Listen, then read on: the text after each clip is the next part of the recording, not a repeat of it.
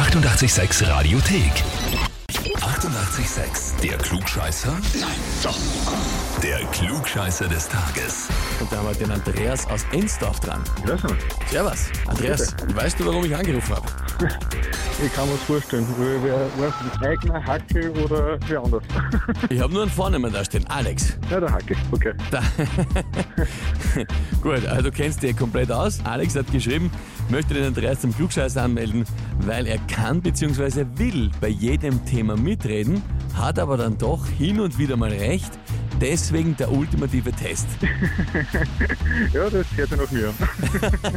Es hat Arbeitskollegen nehme ich an, oder? Ja, wir sind rausgelegen. Mhm. Und du, der, der immer im Vorbeigehen noch alles besser erklären muss. Ja, wenn ich was sehe, was halt nicht passt, dann sage ich es ihm halt schon. Oder ich habe eigentlich zu jedem Thema was dazu sagen. Ich kenne das. Man macht sich halt nicht sehr beliebt damit auf Dauer, aber ja, trotzdem ist halt so. Ne? Wenn man es sieht, muss man es sagen. Ja, das stimmt. Na gut, ja, der Alex hat den ultimativen Test angekündigt. Die Frage ist, Andreas, stellst du die Herausforderung? Ja, selbstverständlich. Selbstverständlich, sehr gut. Dann legen wir los. Und zwar, heute vor 175 Jahren, also 1848, hat die Märzrevolution in Wien stattgefunden und Fürst Metternich ist da gestürzt worden. Die Frage ist, was ist mit dem dann eigentlich passiert? Antwort A. Der ist am heutigen Heldenplatz in Wien öffentlich hingerichtet worden. Antwort B, der ist nach London geflohen, später aber wieder zurückgekommen als Berater der Regierung. Oder Antwort C, er ist in ein Kloster geflohen und hat dort den Rest seines Lebens unerkannt verbracht.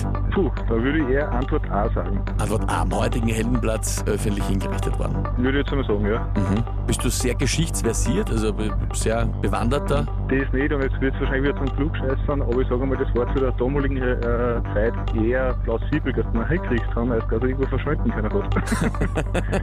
Ich meine, ja, das waren auch andere Zeiten halt noch, ne? andere, andere Sitten, äh, Ja, wie es eben. dazugegangen ist. Mhm, mhm. Na gut, Antwort A. Dann frage ich dich, lieber Andreas, bist du dir mit der Antwort A wirklich sicher? Nein, nicht wirklich. Also, wie gesagt, da will ich mich jetzt nicht aus dem Fenster lassen, dass die Antwort richtig ist, aber dann würde ich noch eher noch zum Kloster tendieren. Dann eher noch zum Kloster, Antwort C. Ja, dann eher noch. Gut, dann nehmen wir C und damit, Andreas, an Freund und Feind vorbeigeschossen. Antwort B war richtig.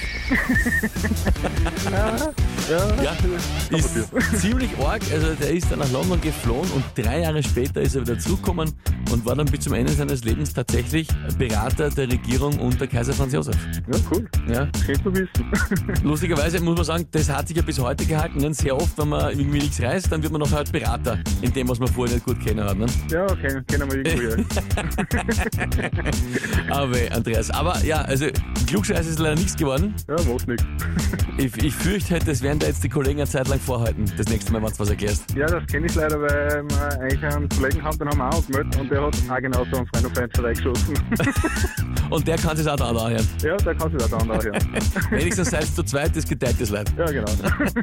Andreas, danke dir vielmals fürs Mitspielen. Alles Liebe, Sehr gell? gerne. Ja, was, danke. Vierte, Baba. Wiederhören. Und wie schaut's bei euch aus? Wenn ihr habt hier, wo ihr sagt, ihr müsst einmal unbedingt antreten, anmelden zum Klugscheißer des Tages, Radio 886 AT.